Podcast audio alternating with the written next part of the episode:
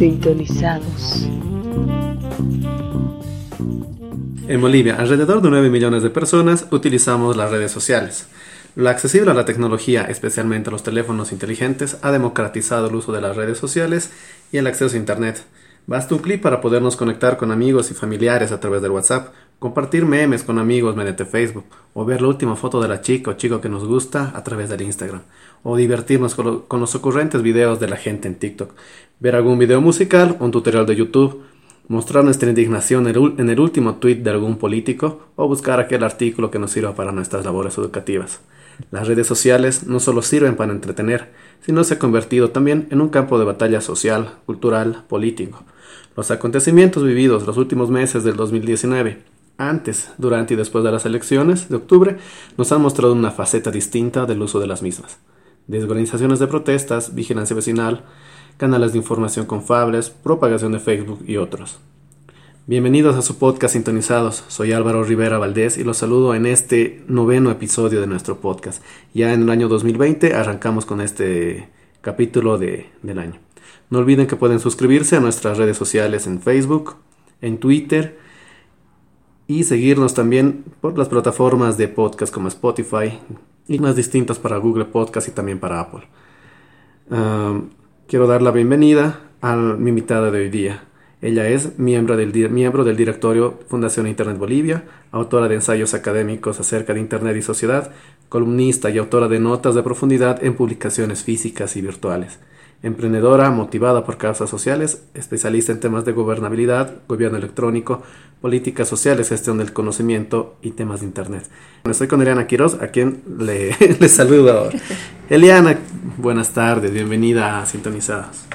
Buenas tardes, un gusto poder conversar contigo, un tuitero de muchos años. Eh, nos conocemos hace rato, entonces es un gusto siempre poder, poder tener tiempito para mirarnos, para charlarnos, para ver en qué estamos.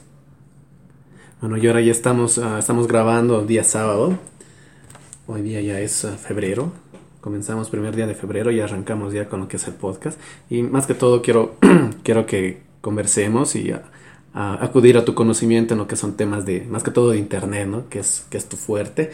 Y poder ver analizar desde este ámbito todo lo que ha pasado en, la crisis que, ha pasado el año pasado, los últimos meses, y también lo que se nos avisora ahora que tenemos una elección en puertas.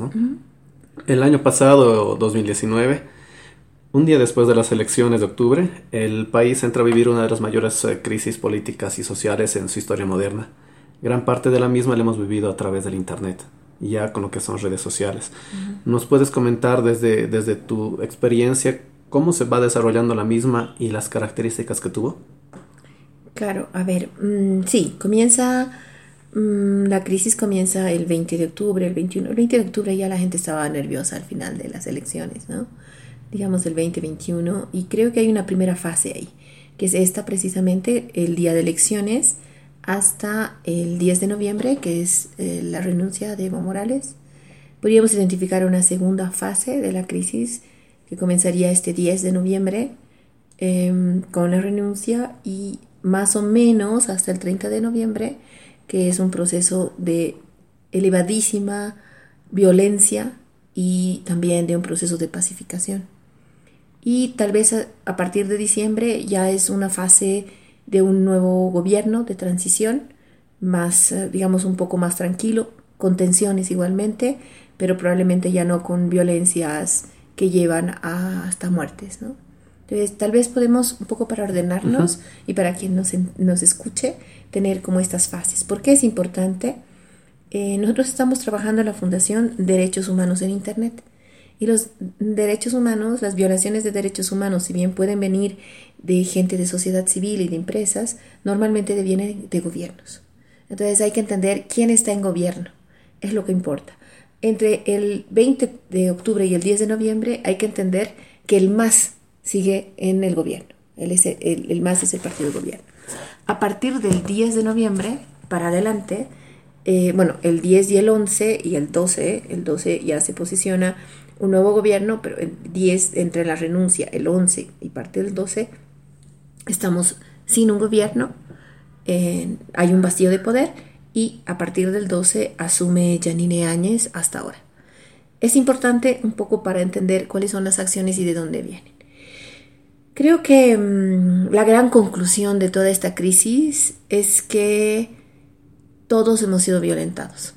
Es decir, hay grupos que reivindican eh, haber sido reivindican la violencia, que les parece correcta la violencia, contra ciertos grupos, y por el otro lado, esos ciertos grupos también legitiman violencia contra los otros grupos. Hay un enfrentamiento. todas las violencias están mal y todos hemos sido violentados. Algunos, y no solamente hay dos grupos, hay grupos que no son de nadie y también han sido violentados. Entonces, identificamos, sin embargo, dos polos, porque es un proceso de polarización lo que seguimos viviendo. Hay un polo evidente, claro, que es un polo del más, que es violento, radical, eso, esa es la, la polarización. Y hay otro polo que es también igualmente violento y radical, que es tal vez un polo donde hay más actores. ¿no? Aquí tal vez el líder en el primer polo es, es Evo Morales y el más. Aquí hay otros actores, pero probablemente son los actores en contra del más, pero son actores más conservadores, digamos, más abiertos a la iniciativa privada, entenderíamos algo así como derecha, que lo pongo entre comillas porque es difícil utilizar estas categorías. Podrías decir el más entonces es izquierda y dices no, hay, hay varios rasgos que no parecen ser de izquierda, entonces no vamos a utilizar izquierda y derecha, pero esto es un poco más conservador, más abierto a la empresa, más tal vez lo que los identifica es un estar en contra del más. Estos son dos polos, dos polos discursivos, que es lo que nos va a interesar en Internet. ¿Qué significa dos polos discursivos? Son posiciones que quieren interpretar lo que hemos vivido de cierta manera. Qué extraño, dice uno, pero si lo que yo he vivido es lo que es, es la verdad, es la realidad. Entonces, no, no es la realidad. Una cosa son los hechos y otra cosa es cómo uno se dice a sí mismo cómo lo ha vivido. Y ese cómo lo ha vivido, que es tremendamente emocional, es la verdad para esa persona o para un grupo. Por lo tanto, hay varias verdades. Y lo que estos polos discursivos intentan hacer es que una de esas verdades sea la más fuerte, sea la hegemónica, la que le gane al resto. Entonces, hay un polo que dice ciertas cosas, por decirlo sencillo, el polo del más por ejemplo, tiene un núcleo en esto fue golpe, ¿no? Lo que pasó fue golpe y por lo tanto es ilegítimo. Y si nos vamos al otro polo, que es un polo que está en contra del más, de diferentes formas, pero contra del más, eh, dicen, no, no, esto ha sido una protesta ciudadana legítima y nunca fue golpe, ¿no? Hemos vivido todos más o menos lo mismo, o hemos visto más o menos las mismas, los mismos datos, pero las dos formas de interpretar eso que vivimos son los dos polos discursivos. Esto es lo que se hace en política. La política lo que intenta es generar un relato, un sentido de vida, un discurso, en este sentido de relato, de, cómo lo cuentas, que em, interprete lo que vivimos y esto sea lo que la gente entienda que ha vivido. Esto es lo que está pasando en redes sociales. Hay dos polos discursivos que podría asegurar ambos polos por lo menos, incluso hay un tercero y un cuarto, pero más pequeños, pero estos dos polos radicalizados, violentos, etcétera, que intentan darle sentido a lo que hemos vivido, han podido implementar, y aquí lo estoy diciendo, no lo estoy aseverando totalmente, lo estoy dudando, tampoco lo estoy negando, estoy dudando, han podido eh, presionar e implementar procesos de desinformación. Es decir, no es un proceso de desinformación el que hemos vivido, son mínimamente dos procesos de desinformación los que hemos vivido. Y eso es lo que hemos estado tratando de mirar en redes sociales, no en Internet, sino en redes sociales. ¿Cómo, ¿Cómo lo hemos vivido?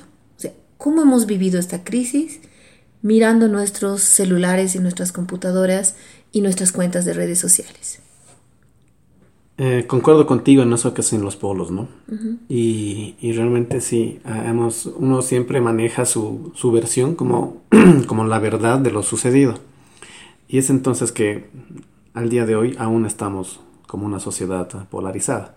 Si bien ya no está Evo Morales en, en, en, el gobierno. Tenemos un gobierno ya a la cabeza de Janine Áñez, pero ya prestos a una nueva elección, creo que estamos igual, igual de polarizados que, antes, ¿no? En todo este proceso de crisis, ¿cuál es el papel que juegan las redes sociales? Voy a decir una última cosa sobre la polarización. Primero es súper difícil caracterizar. Entonces, totalmente abierta, por supuesto, en, toda la, en todo lo que voy a decir, pero específicamente en esto, a que la gente me diga, no, no, estás, se estás caracterizando mal, digamos. Este polo no es así, sino tiene estas cosas más. Totalmente, digamos, abierta y agradecida más bien que me contacten y me cuenten cómo más ven esos polos. Y lo segundo que creo que es interesante, en esta última fase que estamos viviendo ahora, surge una tercera opción, un tercer intento discursivo, que es un intento más mediano, más centrista, más moderado. Carlos Mesa, básicamente. No solo Carlos Mesa, pero Carlos Mesa. Y eso también significa que no solo es un candidato, sino que también la sociedad hemos sentido, por lo menos en La Paz, hemos estado haciendo entrevistas en Cochabamba, en Santa Cruz y en el Alto. En Cochabamba, sobre todo, todavía esto no se ve. Esta tercera, este tercer camino, digamos en Santa Cruz y en La Paz y en el Alto, dependiendo quién en el Alto, hay ya esta percepción ciudadana de que puedo no estar de acuerdo con un polo y puedo estar no estar de acuerdo con el otro y tener una tercera posición. Y eso es bastante sano, no por la tercera posición, sino porque estos polos están son violentos, están, están radicales. Lo que quieren estos polos es radicalizar gente. Entonces, siempre es sano, si quieres radicalizarte, ok, está bien, digamos, eliges, pero intenta mirar todo lo que hay y a partir de eso eliges, digamos, tu polo o eliges un, un otro espacio que incluso puede ser un cuarto espacio, ni siquiera el tercero más centrista. Entonces, sí ha pasado algo ahí que nos nos hemos calmado un poquito los ánimos. Y eso es sano. No, no estoy haciendo campaña por Carlos Mesa, si, si lo quieren entender así. No, lo que estoy diciendo es que esta polarización no le hace bien a nadie porque miras con desconfianza al, otro polo. Lo despersonalizas, dices son hordas nazistas, dices son caras de mierda y entonces los puedo violentar. ¿no? Cuando se va calmando, va bajando la tensión, puede, igual los sigues mirando feo, pero ya no crees que los puedes matar. Esa es, esa es, la diferencia. Entonces comienzas como a bajarle la tensión, se despolariza un poquito y comienzas ya a entender que hay otras miradas en el mundo legítimas que no tienen nada que ver con la tuya y que hasta te molestan muchísimo, pero que son legítimas de, en su existencia. Eso es lo que creo que un poquitito ya ha estado pasando. Hemos sentido esto en redes sociales con posiciones como más diversas, no solo los dos polos, sino posiciones diferentes. Y eso es lo, a lo que deberíamos llegar. Comparto lo tuyo, e, eso de, que ya ha bajado lo que es esta radicalización y empiezas a ver también otros otros polos, ¿no? Para que no esté eh, no estemos pimponeando entre dos, porque hemos vivido desde mi punto de vista 14 años entre o eres masista o no eres masista, ¿no? Y elección tras elección uh, se ha vivido con el mismo referéndum del 21F, o apoyas al más o no apoyas al más, ¿no? Y si apoyas te miro feo, entonces eso creo que ha llevado hasta perder incluso amistades, relación familiar y, y demás. Ya ahora em, que estamos en un nuevo proceso electoral, ya superado lo que ha sido la crisis de, fin del 2010, y estamos viendo ¿no? nuevos, polos aparecer, y eso también, de eso también se trata la democracia, ¿no? No podemos estar queriéndonos matar mirando al del frente, sino también ver las otras opciones. De ahí que yo parto y, comparto con alguna gente que también lo, lo, lo, dice en Twitter, lo dice en redes, de que, bueno, que se presenten todos los que quieran, ¿no? Al final es el ciudadano el que se expresa con su voto el momento, el momento de elegir, ¿no? Ahora sí, entrar a ese punto que estábamos empezando ya a tocarlo, ¿no? ¿Cómo se han usado las redes sociales en todo este tiempo de crisis eh, de lo que ha sido fin del 2019? Ok, bueno, se han usado de maneras sanas, digamos, y de maneras no tan sanas. Las maneras sanas son organizar. ¿Por qué organizar es bueno? Más allá del objetivo de la protesta, que sea una protesta ciudadana que apoya al MAS, una protesta ciudadana que va en contra del MAS, eh, es bueno porque la gente se organiza, o sea, entiende, comienza como a politizarse y a buscar gente que piensa igual que esas personas y quieren hacer algo al respecto. se meten en el espacio público. Y eso es bueno, o sea, está bien organizarse. También eh, han servido, sobre todo estoy pensando en los grupos de WhatsApp, también han servido para organizarse, para um, protegerse. Y eso ha sido, bueno, bien porque teníamos los espacios de organización y triste porque lo que estábamos haciendo era proteger hasta incluso nuestra integridad física. Y ha servido para eso, ¿no? Todos estos grupos de mm, base eh, barrial en Santa Cruz, por ejemplo, de base rotonda. De rotonda. Sí, rotonal, eh, rotondal, este, sirven un poco para esto, ¿no? Para defenderse. Que es muy triste poderlo decirlo así, pero eh, sirven para eso. Y está, bueno, es sano porque obviamente tenías información y también tenías desinformación, pero podías como organizarte y aprender de los otros ciudadanos.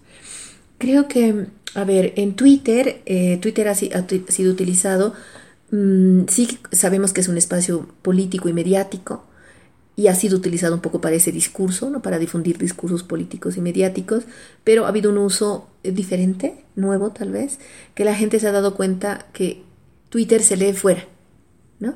No se lee tanto dentro, o un poquito los, los, los, en comparación a las otras redes sociales, Facebook sobre todo, y, digamos el, el uso de mensajería WhatsApp Twitter es una cosa pequeña en todo el mundo, no solo en Bolivia. Eh, pero entonces no está como, no es de un alto consumo eh, de toda la gente en Bolivia, sino fuera.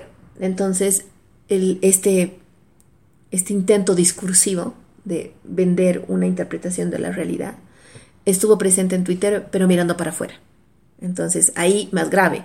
Mucha gente de fuera decía, esto es golpe, ¿no?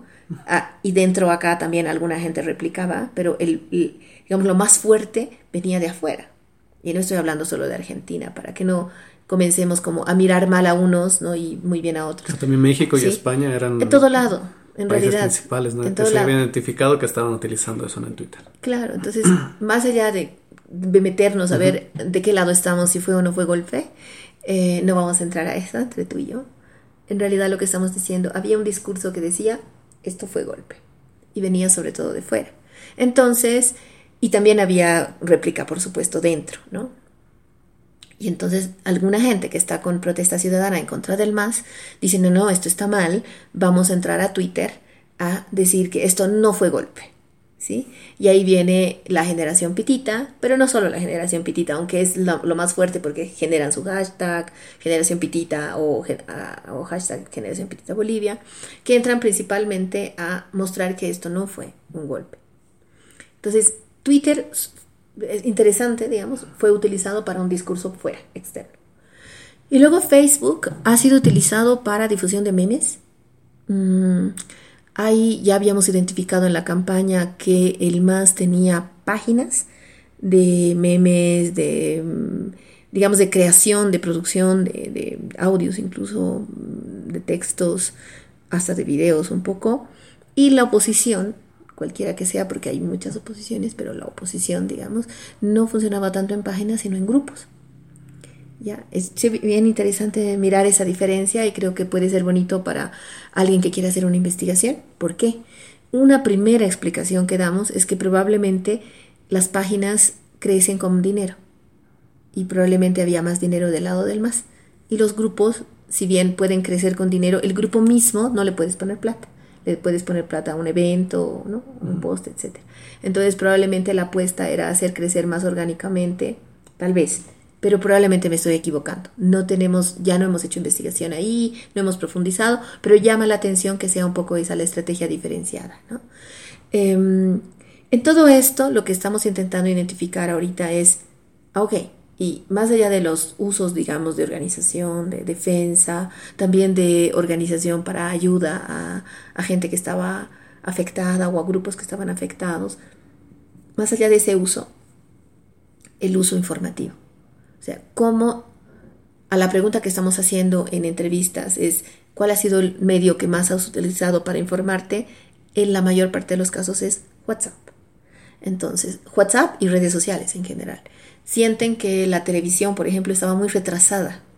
Si bien confiaban más en lo que salía, pero es raro porque mucho de lo que salía en televisión en realidad era producido en base a lo que pasaba en redes sociales. Pero bueno, la gente cree confía más porque también hay un, se supone que hay un proceso de edición, ¿no? De, es gente profesional que ha estudiado para esto, los que están publicando en medios o están publicando en televisión, etc. Pero si hay esto, ¿no? Es como me he informado más por WhatsApp, principalmente, algo Facebook y eh, radio, no, perdón, televisión y prensa, menos porque iban más lentos, pero confiaba más en esos espacios. Eso es lo que, lo que hay en, en, digamos, en uso informativo, que también condice un poco con lo que dicen las estadísticas de Bolivia, que WhatsApp y Facebook son los servicios más utilizados, aunque cuando revisas dicen también que están en tercer lugar en eh, la confianza que tiene la gente. Eh, está reflejando más o menos lo que hay en, en encuestas previas y esto es lo que tenemos en los canales de comunicación. Si quieres ya hablamos un poco de lo que ha pasado ahí adentro. No, sí, sí, sería bueno, muy bueno tocar, ¿no? Porque justamente lo que decías, ¿no? El, el más organizado, bastante bien, ¿no? También en lo que ha sido el uso de redes, lo que ha sido páginas. Y yo lo que veo es que, la parte de oposición, más en grupos, porque también uh, lo que yo vi es que trataban de mantener cierta, cierta seguridad en el grupo para evitar tal vez ser baneados, tal vez ser hackeados o para que no se propague lo que es la información. ¿Cómo? Eh, que tú tienes un grupo, mantienes y uh -huh. lo que yo vi, porque yo también traté sí. de, de, para, para saber ¿no? de qué uh -huh. se trataba, eh, de ingresar en grupos de lo que era oposición. Entonces mandabas lo que era la solicitud, tal vez hacían un, un chequeo de tu perfil uh -huh. y ver si realmente calificabas para el grupo. En ¿no? Facebook, dices. En Facebook. Ah. Y de acuerdo a eso, poder ingresar al grupo e informarte a través de, de, de ese grupo uh -huh. o de esa página. Y ahí alguna vez, algún momento me pasó ¿no? que después de 3, 4 días recién te daban el, mm. el aprobado. Claro. Lo mismo para redes sociales de, de, lo que era partidos, ¿no? Mandabas la solicitud para entrar al grupo de, por decirte, de WhatsApp de, no sé, de comunidad ciudadana. Y tenías que esperar porque seguramente veían algún perfil claro. tuyo, generalmente Facebook, veían si tenías publicaciones, qué contenido compartías, si no era tal vez un perfil uh -huh. falso y uh -huh. de ahí recién, sí, sí. recién te recibía, ¿no? Ya, había un poquito más de control en Facebook. Un poco, sí, había un, no creo que un poquito, creo que bastante, yeah. creo que bastante, ¿no? Porque realmente se tomaban el tiempo de, de aceptarte o no. Hemos cambiado, te estoy haciendo yo la entrevista.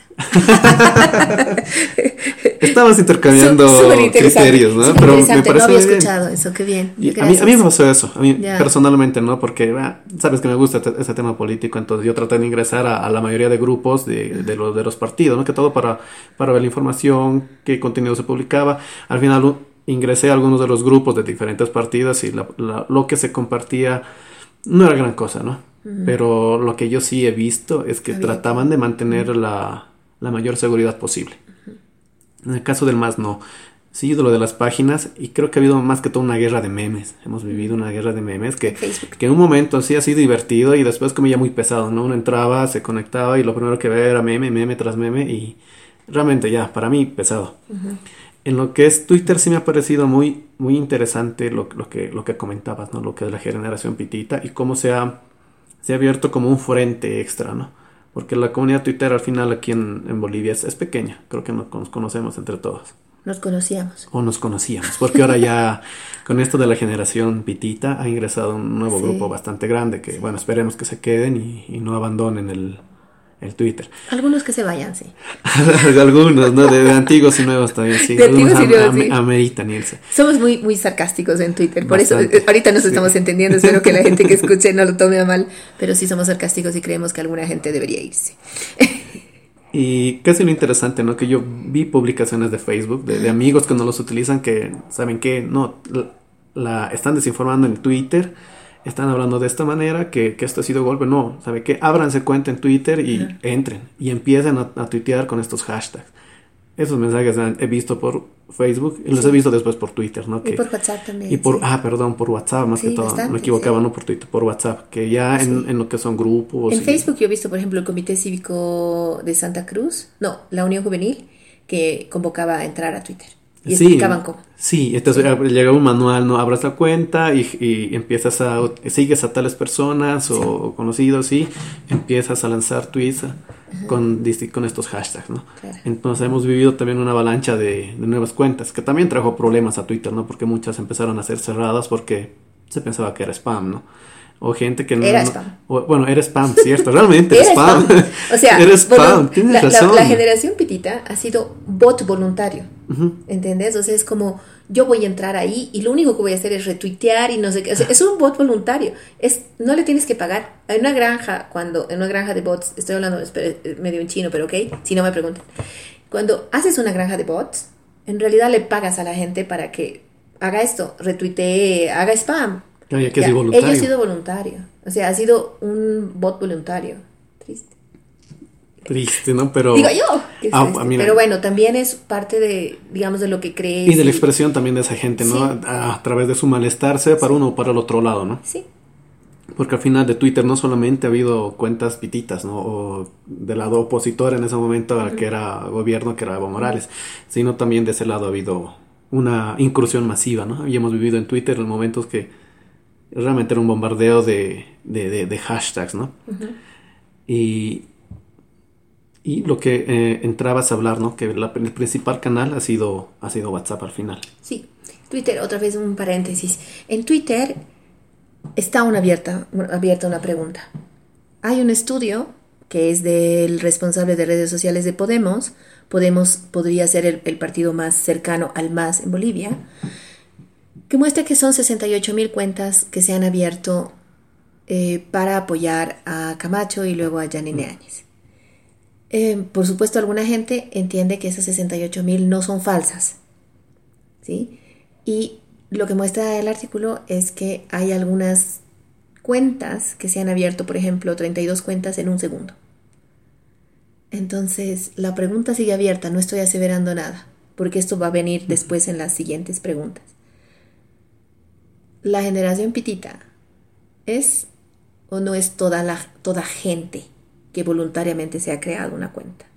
¿Hay o no hay una intención para afectar tendencias, trending topics dentro de Twitter para, o sea, con bots, con cuentas ilegítimas?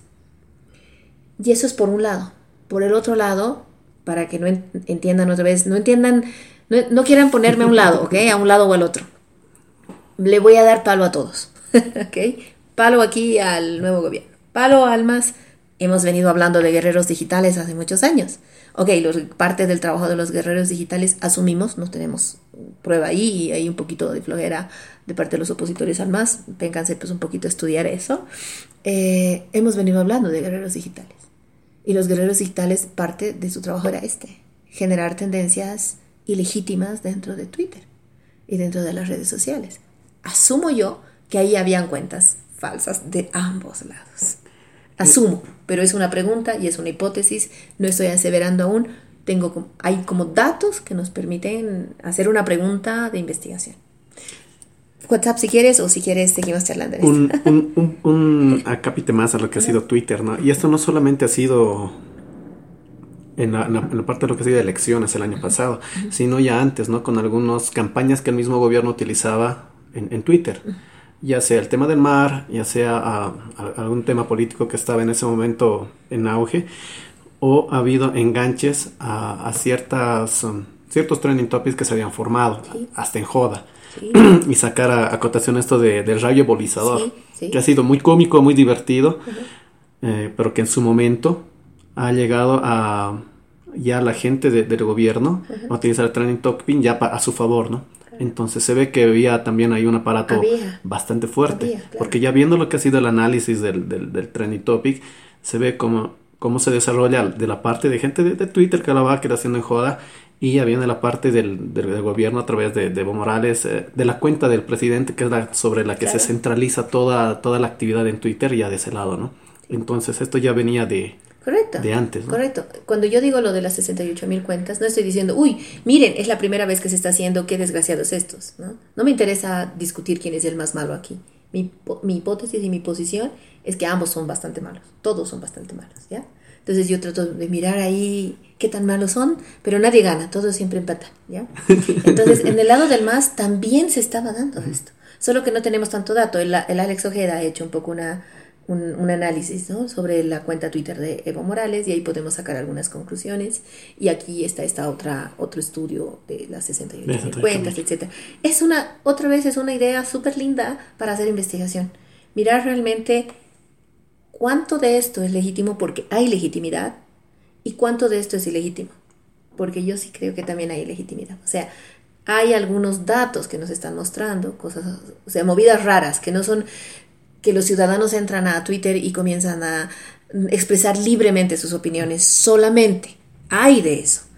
Pero cuál es el porcentaje no lo sabemos. Y cuáles son las herramientas realmente en un lado o en el otro que se están utilizando ilegítimamente. No sabemos. Pero lo que muestra es que aparentemente hay un discurso, una, un intento de afectación de trending topics y de debate, de deliberación pública, al menos en Twitter. O sea, podemos ver que hay algunas indicaciones y sería lindo hacer investigación ahí. Pasamos al tema de WhatsApp. Vamos a WhatsApp. WhatsApp que ha sido la, reina de, las aplicaciones utilizadas en lo que ha sido la crisis, ¿no? ¿Por qué WhatsApp ha destacado en todo lo que ha sido este, este, esta época de crisis? Ya, yo creo que ya teníamos un poquito de experiencia en uso de WhatsApp en grupos. Eh, lo que veo en La Paz, por lo menos como experiencia personal, esto no lo he, realmente no lo he estudiado mucho, pero eh, en la crisis del agua, ¿no? cuando no tuvimos, mm, no tuvimos este agua en La Paz y eso fue el 2016. No, 2017, el 2017. El 2017 comenzamos a no tener agüita y tenemos que organizarnos por barrios. Y sobre todo son en barrios de clases medias, de clases medias urbanas, ¿no? Eh, es decir, eh, digamos Villa Fátima, donde viven mis papis, no sufrió esto. Pero en toda la parte de la zona sur, sí. Entonces, ya había una experiencia de organización en grupos para algo. Y en el caso de Santa Cruz, eh, a partir del 21F, por lo que entiendo, no sé si antes hay algo, pero a partir del 21F, o sea, de los resultados del referéndum del 2016, se comienzan a organizar grupos eh, también de, de, base barrial, base geográfica. Pero ya habían grupos y obviamente surgen también después grupos temáticos, es decir, grupos de familia, grupos de colegio, grupos del equipo de fútbol, etc. Entonces ya había como una infraestructura tecnológica que nos, que nos concentraba, que nos nucleaba. Y a partir de estos grupos comenzamos a utilizar WhatsApp para protestas, para protestas ciudadanas, contra el MAS en un caso y después también para organizar, asumo, aunque de esto no tenemos mucho dato realmente, mm, para protestas ciudadanas en contra del gobierno actual, en contra del gobierno de transición. Entonces, pero esto, digamos, nos importa ahorita WhatsApp, sobre todo en la crisis, sobre todo en la crisis cuando está todavía Evo Morales y cuando hay esta segunda fase que es una crisis violenta de represión. En este momento tenemos WhatsApp ya y WhatsApp tiene ciertas características que nos hacen confiar en WhatsApp y que nos hacen tener WhatsApp. Ahora voy a explicar. Uno es que usualmente los grupos en los que estamos en WhatsApp son grupos de gente que más o menos se conoce y más o menos confían entre sí. Y esto hace que creamos más en la información que circula por WhatsApp porque tenemos la impresión de que es más, es un grupo más de confianza. Entonces es más confiable la información. ¿ya? Y, pero este tiene un problema. Uno, que no porque confíes en las personas que están en tu grupo, la información que circula por ahí es verificada, es real, digamos. ¿ya? No, no tiene relación una con la otra. Y creer en eso, o sea, la, entender que hay una posibilidad mayor de creer en eso que en Facebook o en tu Twitter, es algo, es una característica para poder difundir noticias falsas. ¿Por qué no? ¿Por qué en WhatsApp en ese caso y por qué, digamos, no en Twitter? Twitter y Facebook son eh, redes sociales abiertas. Más Twitter que Facebook. ¿Por qué? Porque en Facebook yo tengo que aceptar a la gente que, que ¿no? Y además tenemos que conocernos, me tiene que aceptar esa persona, yo tengo que aceptar. En Twitter, quien quiera te sigue y tú sigues a quien quieras. Igual en Facebook normalmente pasa que es más grande, son 5.000 personas, en realidad tienes como a 300 o a 400, pero no tienes tanto control, sinceramente, de quién te lee y a quién lees, o es un poquito más abierto. Entonces, digamos, abierta, abierta a Twitter, menos abierta a Facebook, menos abierta a WhatsApp. Es comunicación privada, no sabemos lo que pasa ahí. No tenemos por qué saber, además, porque es privado. Entonces, en, si tú pones algo en Twitter, la gente te puede atacar. De hecho, por eso sentimos que Twitter es un poquito más violento, ¿no? la gente puede decir no estoy de acuerdo. O hay gente que puede decir estoy de acuerdo, ¿no? Entonces, es un espacio donde tienes que, para decir cosas políticas ahora, tienes que entrar un poquito más informado y con más argumentos. Facebook menos y WhatsApp casi nada. Porque vas como dándole forma a lo que tu grupo acepta. De hecho, es tan complicado esto de, de WhatsApp y en grupos de confianza que he visto y me han contado que se ha votado a gente de, grupos. ¿Por qué? Porque el grupo era temático previo o incluso era em, territorial, pero me atrevería a hablar más de grupos temáticos previos que em, no estaban hechos para organización política. Y entonces cuando comienza a haber una organización política hay gente que puede no estar de acuerdo con la posición. Y entonces dice, no estoy de acuerdo, entonces no, disidencias no, chao, se vota. ¿ya? Eso yo lo he visto y he dicho, esto está, va en contra de la libertad de expresión en mi grupo y ha sido un debate y al final ganó la postura de que se, se queda fuera. Wow, y encima ganó de que se queda fuera. Sí, sí, sí. bueno, y lo otro es algo que tiene que ver con los servicios de Internet. Ya tenemos unas redes, una red, digamos. Es un servicio de mensajería en realidad, WhatsApp, no es una red social, pero como armas grupos termina siendo una red social redes sociales relativamente pequeñas em, y de confianza. Entonces hay confianza, por lo tanto hay más confianza en la información que se, que se, que se distribuye, pero hay menos posibilidad de verificación de esas noticias. Uno, porque si estás en un grupo de confianza, confías más, no quieres verificar, no tienes mucho impulso para verificar. Y dos, porque esta cosa de que hay WhatsApp ilimitado de, las, de parte de las empresas de Internet, ¿qué significa? Digamos, tú tienes un plan por día, por semana, no sé qué, lo pagas y si se te termina ese plan de navegación en Internet, esos datos, eh, sigues conectado a, WhatsApp de manera gratuita, entre comillas. Entonces, tienes WhatsApp, pero si quisieras verificar algo que estás viendo en WhatsApp, no puedes porque no estás navegando ya en Internet. Porque no tienes Internet. Tu, internet, tu conexión a Internet se ha terminado. Entonces, es un espacio donde la verificación es más compleja o imposible en algunos casos. Por todas estas cosas, WhatsApp es el lugar especial, fenomenal, perfecto para difundir noticias falsas. Eso lo hace un usuario, mi tío, mi mamá, mi hermano, tú, mi amigo, voluntariamente para afectar, no creo. Eso lo hacen empresas de marketing para afectar, para polarizar, para desinformar y para que alguien gane en esto. ¿Quién? Gran pregunta. ¿Quién gana en esto? ¿Sí? Pero yo creo que esto es pagado. Ahora, empresas de marketing digo porque es afuera cómo funciona, pero también puede ser una granja de bots que funciona en una oficina, pública, privada, lo que sea, o hasta en mi casa. Se puede hacer una granja de bots relativamente chica, claro, mm, con cierta facilidad. Se necesita crear cuentas de WhatsApp. Nada más, ¿qué necesitas para crear cuentas de WhatsApp? No les voy a decir.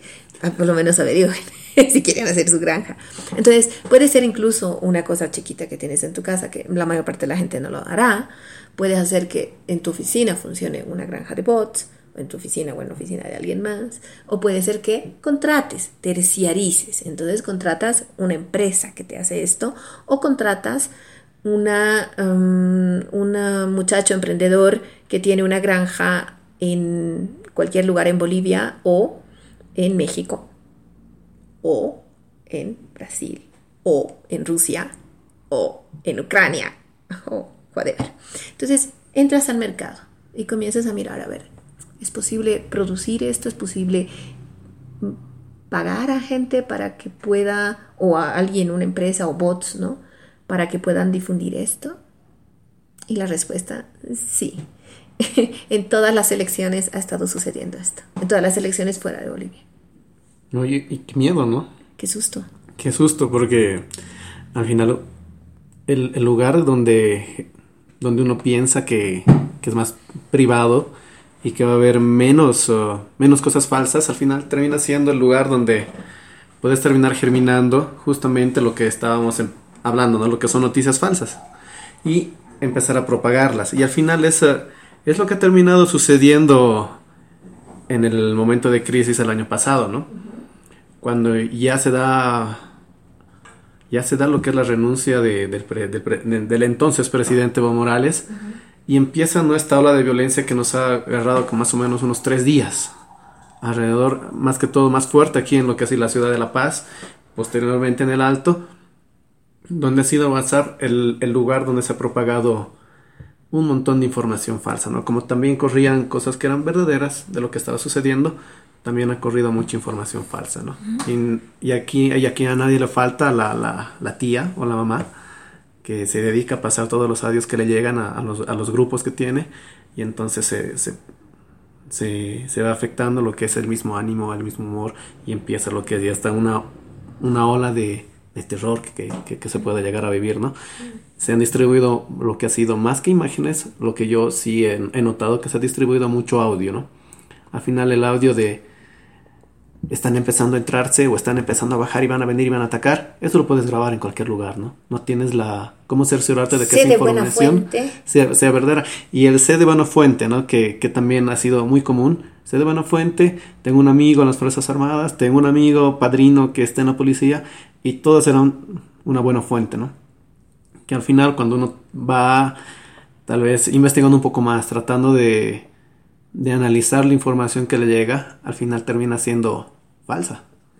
Y es, yo en un momento eh, me he dedicado más que todo, es justo ese día de conflictos, después de la renuncia de, de Evo Morales a, a, tratar de verificar la mayor información, ¿no? Porque yo también tenía miedo, pues, en ese momento de que realmente pase lo que se estaba hablando, ¿no? Y ya verificando la información, pues, no pasaba absolutamente nada, ¿no? Todo el mundo estaba viviendo en, en, una, en una burbuja de miedo que, que, que, era, que era completamente falsa, ¿no? Uh, a razón de, de, esta información que se, que se propagaba. Sí, es un poco lo que hemos vivido, pero no solamente es en este periodo después de la renuncia, aunque en este periodo después de la renuncia lo que más se ve es que pasa esto porque nos estamos protegiendo y porque, ¿no? O sea, hay un desgobierno, hay un vacío de poder y ahí comienzan a pasar muchas cosas. Em, antes también y después también. O sea, en primer lugar, creo que el tema de desinformación es bien complicado porque uno cree que lo que está viendo es lo que está pasando. Jura. creo que hay que dudar un poco. Entonces, ¿por qué? Porque en realidad no es que sea una noticia falsa, ¿no?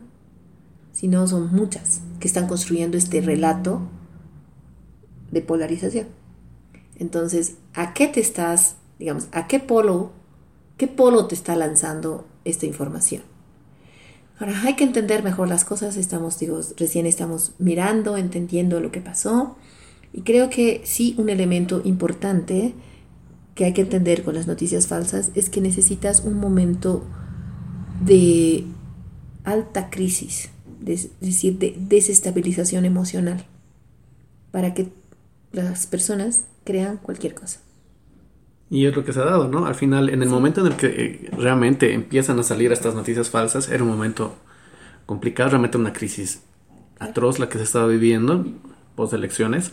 Entonces ha sido realmente caldo de cultivo para, para, lo, que, eran noticias falsas, ¿no? De un lado y del otro, pero hemos vivido una ola hemos de Hemos visto armas entrando al Chapare que luego eran fotos en Colombia Hemos visto, ¿qué? ¿Qué hemos visto? Hemos visto, hemos visto hasta muertos que eran de otros países, hemos visto gente armada que decían que eran de Chapare, que eran, que eran en Venezuela también, ¿no? que decían que era guerrilla que estaba formada, pero que al final eran y, que luego fotografías también de otros nos han dicho que, digamos, que estaban entrando a un lugar o que estaban haciendo esto desde Santa Cruz y tú no tienes oportunidad de saber si no, si es cierto o no es cierto. Y, es muy complicado eso. Lo que quiero que se entienda aquí es que no es espontáneo. Es decir, mm. la producción de noticias falsas no es miles, millones de ciudadanos produciendo en sus casas porque están muertos de miedo o porque están muy indignados. Hay de eso, hay algo de eso.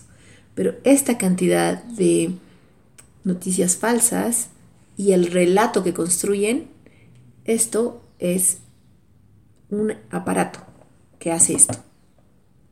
Y obviamente es interesante para empresas cobrarlo. Estoy hablando, estoy siendo paranoica, sí, un poco, pero tengo datos. En, eh, durante el Brexit, y que es el referéndum por el que se aprueba que el Reino Unido salga de la Unión Europea, y durante la elección de Trump, eh, se sabe, por supuesto, que hay esta empresa que funciona en, estas dos, en estos dos procesos, que se llama Cambridge Analytica. Básicamente Cambridge Analytica lo que hace es perfilar grupos de votantes, es decir, hace perfiles psicológicos, no solo sociográficos de dónde vive, cuándo estudió, no, no, sino cómo siente, qué piensa, qué le duele, qué le duele a nivel emocional. Hace estos perfiles psicológicos para entender cuáles son los mensajes de comunicación más efectivos para que estas personas terminen votando por X o Y o Z. Entonces, necesitas una base de datos de, con información psicográfica em, para poder hacer los perfiles y luego entender dónde viven estas personas. ¿no? Entonces dices, en el barrio X hay más estas tendencias psicográficas, psicológicas. Y a partir de eso haces, produces contenidos y los contenidos los vas difundiendo. Son contenidos con alto, alto mm, porcentaje emocional. Son contenidos que no tienen eh, una fuente verificable. Esto de la fuente verificable es bien complicado. Que te digan, un militar dijo esto, o te muestren en un video que el militar está diciendo eso, no es una fuente verificable. Una fuente verificable es una autoridad que está diciendo algo y que emite un comunicado oficial. Eso es una. Tampoco es que me mande un mensaje mi tío, para no hacerlo femenino esto, porque también pasa. Y porque mi tío me lo manda, yo le creo a él que eso es verdad. Tampoco eso es una fuente verificable. Una fuente verificable es alguien que emite y se hace responsable de esa declaración y mejor si le ves. Ahora, grave, aquí no ha pasado, pero en otros países, en Estados Unidos, en Argentina, en varios, en Brasil, se han hecho deep fakes. Deep significa profundo, fake es falso. Entonces son falsedades profundas. ¿Qué significa? Que se han hecho videos falsos. Es decir, Obama estaba declarando algo que nunca había declarado y tú lo veías. Tú veías que Obama estaba declarando, era su voz, era él. ¿Y cómo se hace esto? Con inteligencia artificial de reconocimiento facial. Si tienen información suficiente de tu rostro, te pueden hacer decir, lo, y de tu voz, te pueden hacer decir lo que ellos quieran. Y lo grave es que de las noticias falsas en general, digamos, de las que hemos visto, sí se puede verificar y sí se puede intentar entender cuál es falsa y cuál es, no es falsa y puedes llegar más o menos a concluir esto y decir esta es noticia es falsa, esta es verificada, pero en deepfakes no, no hay, hasta ahora no hay un instrumento que te permita saber cuándo una deepfake es deepfake y cuándo es un video real. Menos mal, esto todavía no nos ha pasado, es muy probable que nos pase. Entonces, eh, una vez que tienes, digamos, estos, esta producción de contenidos que además tiene que ser con acento local, entonces tiene que en parte producirse aquí, tiene que ser alguien que hable como paseño, alguien que hable como cruceño, alguien que hable como cochabambino, alguien como, ¿no? Em, y tiene que ser como en el tono cultural de lo que está sucediendo. Cuando tienes estos contenidos que son pensados, creo yo, fuera, ah, y te voy a decir otra cosita, fuera, me anoto en mi cabeza, y luego se, difunden. Una vez que tienes esto, puedes comenzar a generar procesos de desinformación y procesos de pelea discursiva y de polarización. Ahora, ¿cuál es el resultado que se ha visto de, este, de esto que hacía Cambridge Analytica? No se tiene evidencia de que Cambridge Analytica haya cambiado voto. Es decir, que alguien que iba a votar por una cosa votó por otra. Sí hay evidencia de polarización, de desunión, de pelea, de división, de radicalización de la sociedad en sus posiciones. Entonces, más o menos es lo que hemos vivido, ¿Podemos creer que ha habido una cosa como Cambridge Analytica? No creo, porque no tenemos bases de datos psicográficas. Pero sí podemos creer que se puede hacer em, presunciones de cómo es psicológicamente, cómo están, en qué postura está la gente psicológicamente, desestabilizarla o aprovechar algo que está sucediendo para desestabilizar psicológicamente. Y una vez que desestabilizas ya todos están en lo mismo. Y ahí puedes comenzar a meter información falsa para que te la crea y te la, te la viralice. Último. Mm, preguntaba yo, entonces yo estoy así que paranoica que me estoy inventando esto, sí y no. No, voy a ver, sí un poquito porque tona, suena un poco paranoico el tema. No, porque por ejemplo, si tenemos una lista que ha elaborado un think tank con el que trabajamos en Berlín que se llama Tactical Tech, que ha hecho una lista de las empresas de marketing en el mundo que ofrecen, hace dos años ya, que ofrecen o tienen la capacidad de ofrecer más bien em, servicios como Cambridge Analytica. Y hemos hecho una miradita a lo que hay en América Latina. Y son más de 35 o 40, si no estoy mal ahorita con el dato. Y hay un par que tienen presencia en Bolivia. No puedo decir que hayan estado operando. No tenemos datos sobre eso, pero sí tienen presencia en Bolivia. Entonces, y como tienen presencia en varios países en América Latina, están operando en América Latina. ¿Se puede decir, por lo tanto, que alguien ha contratado estos servicios? No, no se puede aseverar, no tenemos el contrato, ni en Bolivia, ni en, en, muy pocos países que tienen alguna prueba de esto. Sí, lo único que puedes decir es que hay presencia de empresas que pueden ofertar este tipo de servicios y otros servicios. Entonces pueden estar vendiendo esos otros servicios nada más y no estar haciendo esto o pueden haber encontrado algún cliente que quiera ganar o que quiera afectar una elección porque lo venden diciendo te voy a hacer ganar, ¿no? Que quiera ganar una elección afectando opinión pública y afectando cohesión social. ¿Existe alguna alguna forma de poder de poder protegerse ante ante esta ola de de recursos que tienen? Porque hemos hablado mira, de, fake news que las producen, estamos hablando de posverdad, estamos hablando de, de generar contenidos a nivel emocional, justamente para cambiar tu percepción, para cambiar tus emociones, para cambiar más que todo tu decisión en un momento de un voto. ¿Cómo podemos protegernos de esta avalancha informativa y de arducias, yo digo que son arducias para, para afectarte en lo que es un voto? Em, lo que se produce, digamos, en estos temas de polarización son varios fenómenos. Uno de los que se hablan son las cámaras de eco, em, que es que tú, bueno, las, redes sociales funcionan un poco como cámaras de eco, sobre todo Facebook y mucho más WhatsApp. Esto que te decía que son menos abiertas, etc. Entonces, ¿qué significa una cámara de eco? Que lo que yo voy a hablar, más o menos todos me lo van a volver a decir, me lo van a volver a decir lo mismo que yo hablo. O sea, termino creyendo que yo soy lo correcto porque digamos las únicas versiones que veo son versiones similares a las mías o exactamente la, la que yo estoy emitiendo. Entonces, ¿qué es lo que hay que hacer? Romper las cámaras de eco y poder mirar otras posiciones. Pero legítimamente, no para atacarlas, no entrar así como histéricamente a decir, estos no tienen la verdad y entonces los voy a matar. No. Escuchar, informarse un poquito más, entender que hay más vida fuera de mis grupos de WhatsApp y entonces comenzar como a entender la información que viene de diferentes fuentes.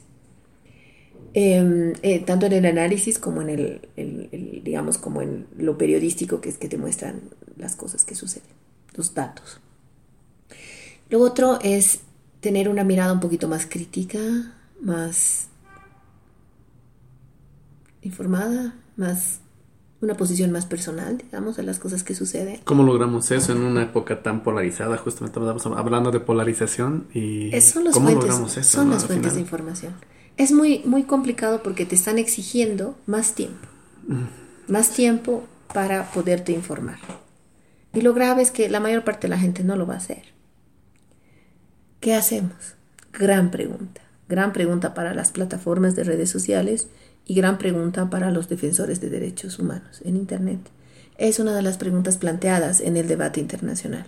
Las plataformas han estado trabajando algunas cosas en discurso de odio, pero es complicado. Discurso de odio es esto que entras y te peleaste, pero bueno, se pelean contigo y te dicen cosas, te amenazan, te, ¿no? Eso es puro odio, odio, odio, odio y solo odio, ¿ya? No, no, no vale la pena entrar a algunas redes sociales porque a veces sientes que es un poco así. El, el, el, digamos, la charla, la deliberación, no va a ningún lado, sino es odio, y odio contra odio. Hay discursos de odio que son legítimos.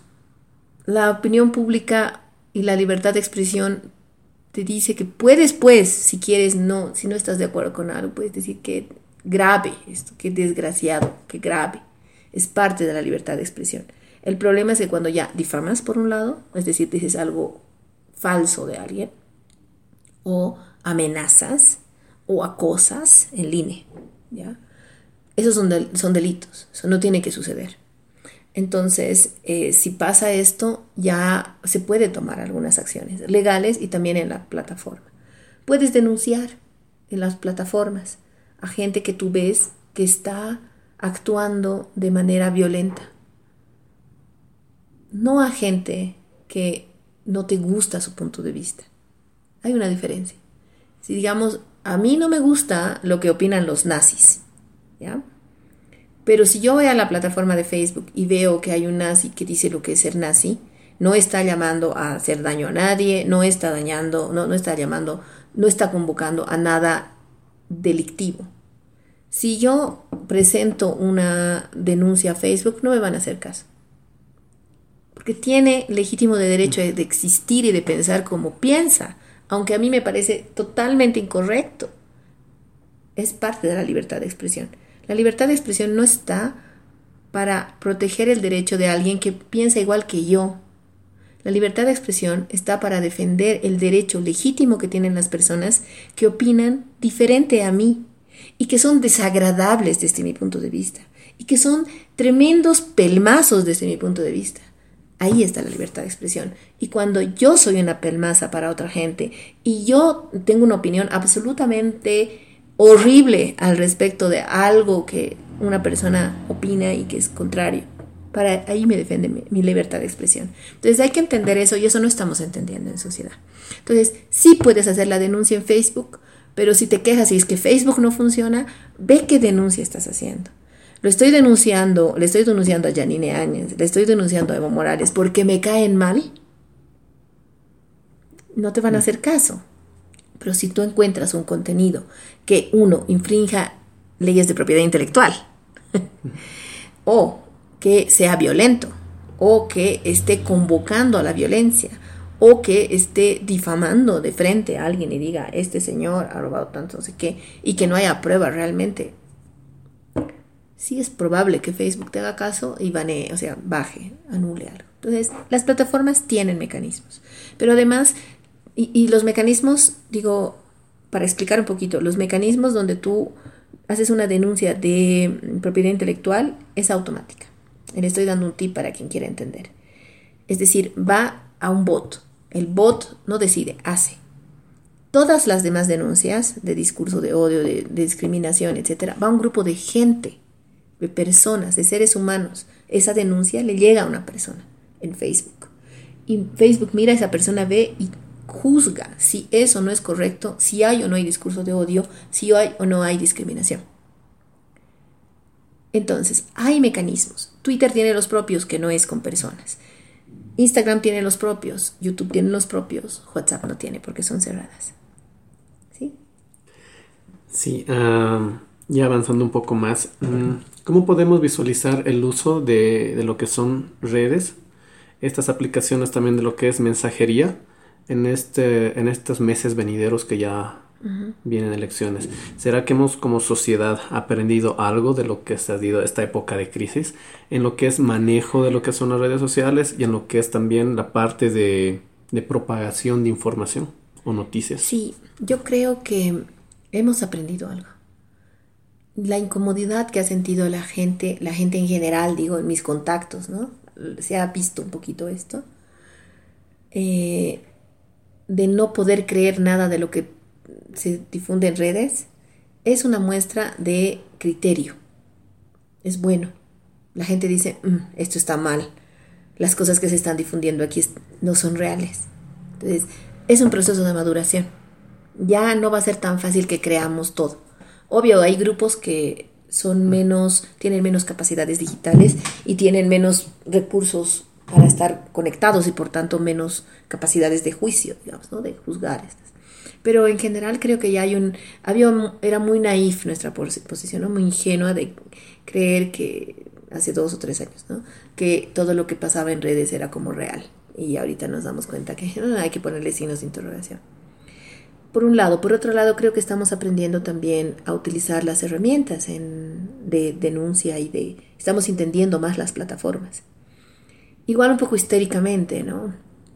Las pititas, por ejemplo, que les han cerrado muchas cuentas, creían que los guerreros digitales les estaban cerrando las cuentas. Lo que pasa es que cuando una cuenta está spameando, se entra solo a, hacer retweets y tiene muy pocos followers, seguidores y sigue a poca gente o lo que sea, no sé qué, entonces se cree que es un bot. la plataforma Twitter cree que es un bot y lo va a cerrar. Es muy probable, si alguien denuncia, incluso sin denuncia, es muy probable que se cierre.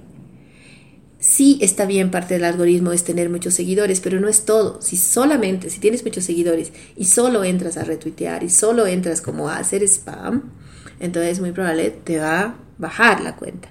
Y de ahí que hay denuncias de gente que dice que ha, creado cinco o seis cuentas porque se la bajaban cada semana. ¿Ya? Todavía no lo hemos entendido, creo, alguna gente no lo ha entendido, pero yo creo que están leyendo. ¿Sí? Yo creo que hay un proceso de maduración. Entonces, algo hay ahí que nos va a permitir un poco también, es muy lento el proceso social, pero creo que nos va a permitir ya contar con algo más de madurez. Por otro lado, han habido dos experiencias, Bolivia verifica y chequea Bolivia, que son de verificación de noticias. Y creo que sería bueno, no sé si van a seguir, espero que sí, eh, pero sería bueno seguirlas para saber qué noticias están verificando y ellos están haciendo un trabajo de verificación. Entonces, tal vez no a todo, pero algunas cosas sí, vale la pena seguirlos y utilizar ese servicio y difundir las noticias que ellos dicen que son, que son falsas o que han sido confirmadas, verificadas. Entonces, eso. Ahora, sin embargo, creo que sí estamos en el escenario más pesimista, incluso con esta maduración lenta, pero bueno, maduración al fin, y con estas dos iniciativas de verificación de noticias, creo que es muy probable que vuelva a pasar. No porque los bolivianos seamos más, menos, lo que fuese. Está pasando en todo el mundo. Y lamentablemente es muy difícil como hacer frente a, o sea, oponerse a lo que emocionalmente te hacen sentir algunas noticias. No sé si te dicen que están viniendo, o sea, están viniendo a tu casa. No sabemos quién, qué monstruos, porque hemos construido un monstruo del otro, ¿no? El otro que era masista en este caso. Entonces el otro que era masista era terrible, era lo peor del mundo. Y están viniendo a tu casa y ves que han quemado una casa, han quemado otra casa y que mm, han llegado a la 21 y que han saqueado Pharmacorp. Te la crees, pues, están viniendo a tu casa, ¿no ve? Y encima ves de algunos amigos o hablas al día siguiente y que han estado en su casa pateando la puerta, rompiendo las ventanas, gritando amenazas. ¿Te crees, pues? Alguien que te diga, no, esto es objetivo político los grupos han salido a quemar casas de opositores, a quemar o a, saquear Pharmacorp y, y, Sofía, y aprovecho ahora para decir que ni Sofía ni Pharmacorp le pertenecen a Camacho, esa era la idea, eso es lo que nos han vendido. Entonces los grupos llegaban a, a los targets políticos y en esos targets políticos era Sofía, era Pharmacorp, por ejemplo. Entonces, alguien que viene y te dice eso, racionalmente dices no, porque sientes que están viniendo y sientes que tu familia está en riesgo, que tú estás en riesgo. Bien difícil. Ahora, hay que poder eh, estudiar y analizar lo que pasó para entender que lo próximo, si nos vuelve a suceder y Dios no quiera que suceda de esa manera, este, podamos tener un poquito más de herramientas para decir, a ver, un momentito, lo tomaré con un poco más de calma, ¿no?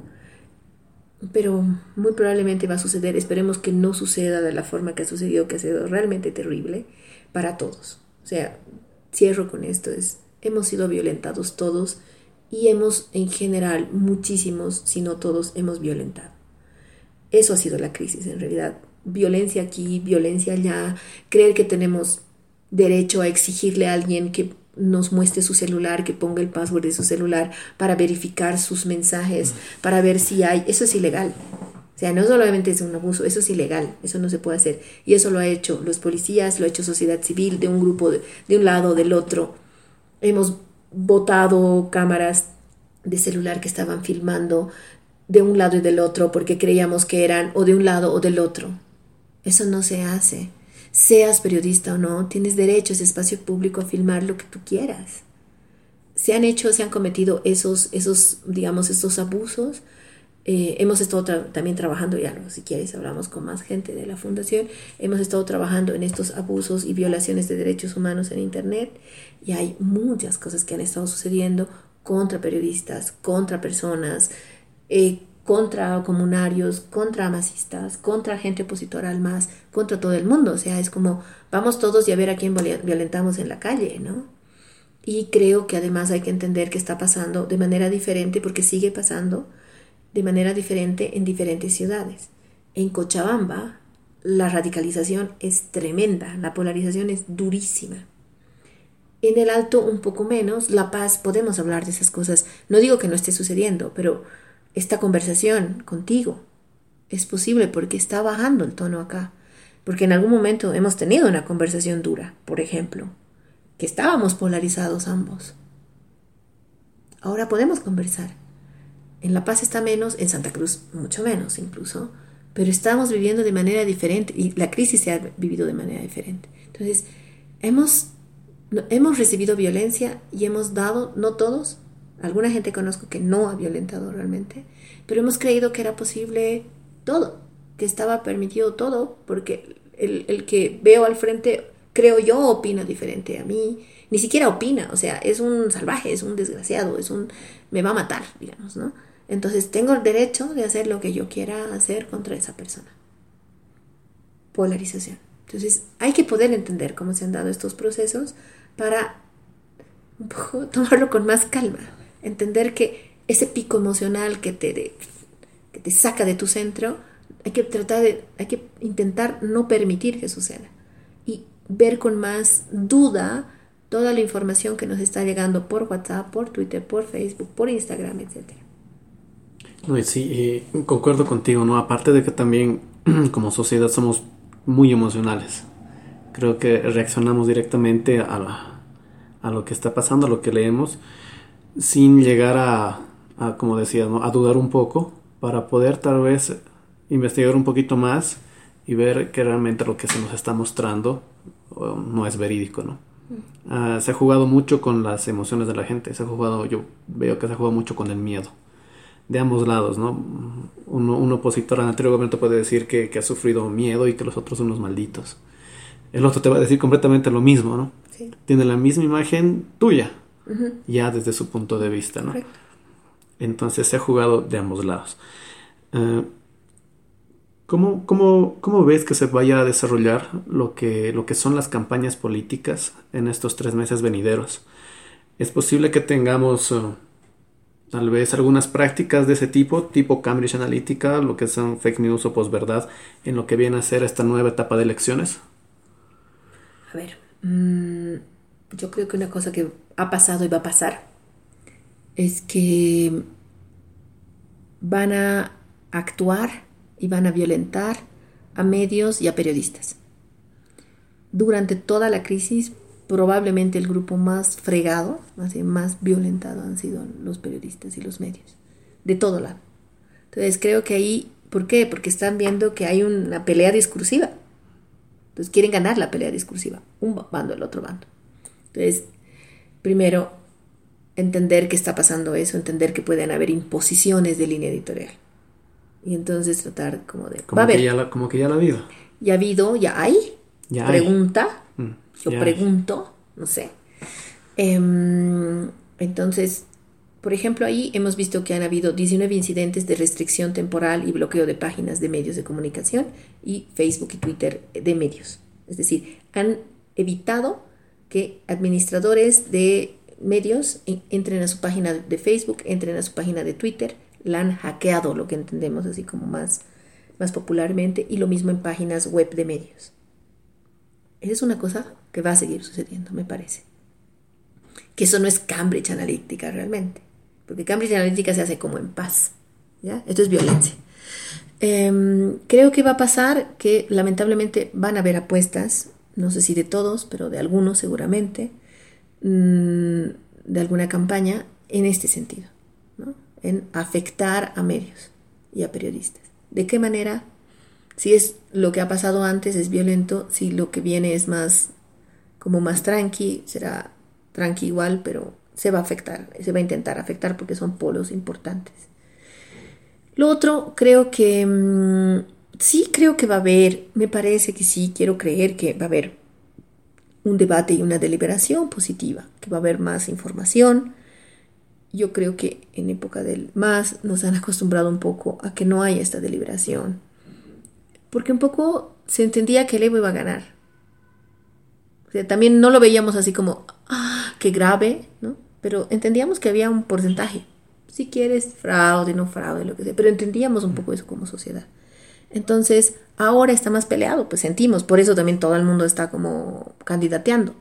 Hay una posibilidad abierta de que más o menos cualquiera pueda ser presidente. por eso se presentan tanto. Entonces, yo creo que va a haber deliberación. Y va a ser bueno que los ciudadanos apoyemos esa deliberación, no tanto en deliberar, como en difundir la información difundamos la información, incluso información de gente con la que no estamos de acuerdo, porque eso es deliberación pública. Entonces, creo que podría ser bonito hacer eso. Y lo otro, ¿habrá posibilidades de que haya algo así como Cambridge Analytica? Me da la impresión de que algunas campañas han estado trabajando en esa línea sin lograr realmente hacer el perfilamiento y definir realmente Mm, productos de comunicación específicos para los grupos psicográficos que han estado trabajando en ese sentido. Pero es bien difícil conseguir información en Bolivia. Entonces, sinceramente, creo que no van a llegar a ser nada sofisticado. Se va a notar, se notan esas cosas. Lo que sí hay que hablar con Facebook, con Twitter, para tener políticas de transparencia de compro de publicidad para que sepamos quién está comprando publicidad, para qué candidato y cuánto se está invirtiendo, porque eso también afecta en la deliberación y en la difusión de información. Si pagas en una plataforma se difunde más, si lo haces orgánicamente, o sea, sin pago, se, difunde en un grupo más pequeño. Entonces, sí deberíamos tener esa información que la dan en otros países, pero a Bolivia no, la, no le dan porque se tiene que hacer un trámite ahí, eh, que lo tiene que hacer el Tribunal Supremo Electoral. Entonces, yo siento que puede ser que haya más información y eso está súper bien, haya más deliberación, haya más información de las propuestas. Qué bien, qué bonito, hay que disfrutarlo y hay que apoyarlo. Y por otro lado, creo que también va a haber un lado, podría haber un lado oscuro de las campañas que traten de afectar a estos espacios de difusión, de información, de construcción de los discursos, que son los medios. Entonces, y, y las redes sociales. Entonces, no nos creamos tanto los hashtags que vemos, no nos creamos tanto todo lo que sucede. Twitter se puede creer un poquito más, Facebook un poquito menos, WhatsApp bastante menos. Eso como que creo que vale la pena entenderlo así. No estoy hablando mal de las empresas, todo el mundo habla mal de las empresas a nivel regional y global. Yo no estoy hablando, yo creo que hay algunas cosas que nos han permitido hacer cosas bien. Por ejemplo, mucha gente quisiera borrar grupos y perfiles en, plataformas y no se lo hace porque no hay la suficiente información para hacerlo, justificación para hacerlo. En ese sentido, las plataformas privadas, estoy hablando Facebook, Twitter, etcétera, digitales, están actuando, creo yo, sin querer o quién sabe queriendo, protegiendo la pluralidad en el debate. Qué raro, ¿no? Entonces, aprovechemos esos espacios y entremos a grupos que son diferentes no solo para pelearnos, para informarnos. Y algo si quieres pelearte, bueno, y así es tu desestrés, ok. Y lo último, creo, entendamos que lo que dice, estoy alucinando con una bloguera muy linda, una bloguera con bética, o sea, una youtuber y una twittera y una mujer de, de internet que se llama Ofelia Pastrana, una colombiana, que dice que las redes sociales son cámaras de histerización. Es decir, entramos a, ser histéricos ahí, ¿ya? Entendamos que esas son las redes sociales. entramos casi a pelearnos. ¿Vale la pena deliberar ahí? Probablemente no. Probablemente vale la pena informarse ahí. Y si quieres una deliberación en serio, si quieres hablar en serio, debatir en serio con alguien, puntos de vista y estar dispuesto a cambiar tu punto de vista, eso es democrático, lo otro no es democrático. Quedarte con tu posición intransigentemente y no escuchar otras posiciones, eso no es democrático. Si quieres realmente eso, tal vez sea por fuera, tomándose un café, hablando por correo electrónico, por mensaje directo, por, no sé, ¿no? por DM o por Messenger finalmente, con tiempo y con ganas y con cariño. Así se va a hacer. Lo otro, digamos, de mirar al, al diferente mal y entender que todo lo que viene de ahí es malo, no ayuda. Entonces creo que es bueno entender esto de las cámaras de esterilización, entender que y entender también que si vas a poner una posición en redes sociales, tienes que ser responsable y continuar el debate hasta que se termine. Y eso te puede tomar horas de horas de horas y también estar abierto a que si alguien te presenta un argumento interesante, decir, oye, está interesante, está en contra de lo que yo pienso, pero sinceramente voy a hacer el ejercicio de pensarla, oye, de pensarla. Porque eso es un poco a lo que se supone que estamos entrando. Eso. Entonces, nos está exigiendo mucho la democracia mucho los procesos democráticos con redes sociales en medio. Nos está exigiendo más tiempo, estar más informados, ser más críticos, más tolerantes, más cariñosos con el, con el otro, con el que piensa diferente, estar dispuestos a tomar un café con alguien que piensa absolutamente diferente a ti y a pesar de eso disfrutar espacios que no sean políticos necesariamente con esa persona.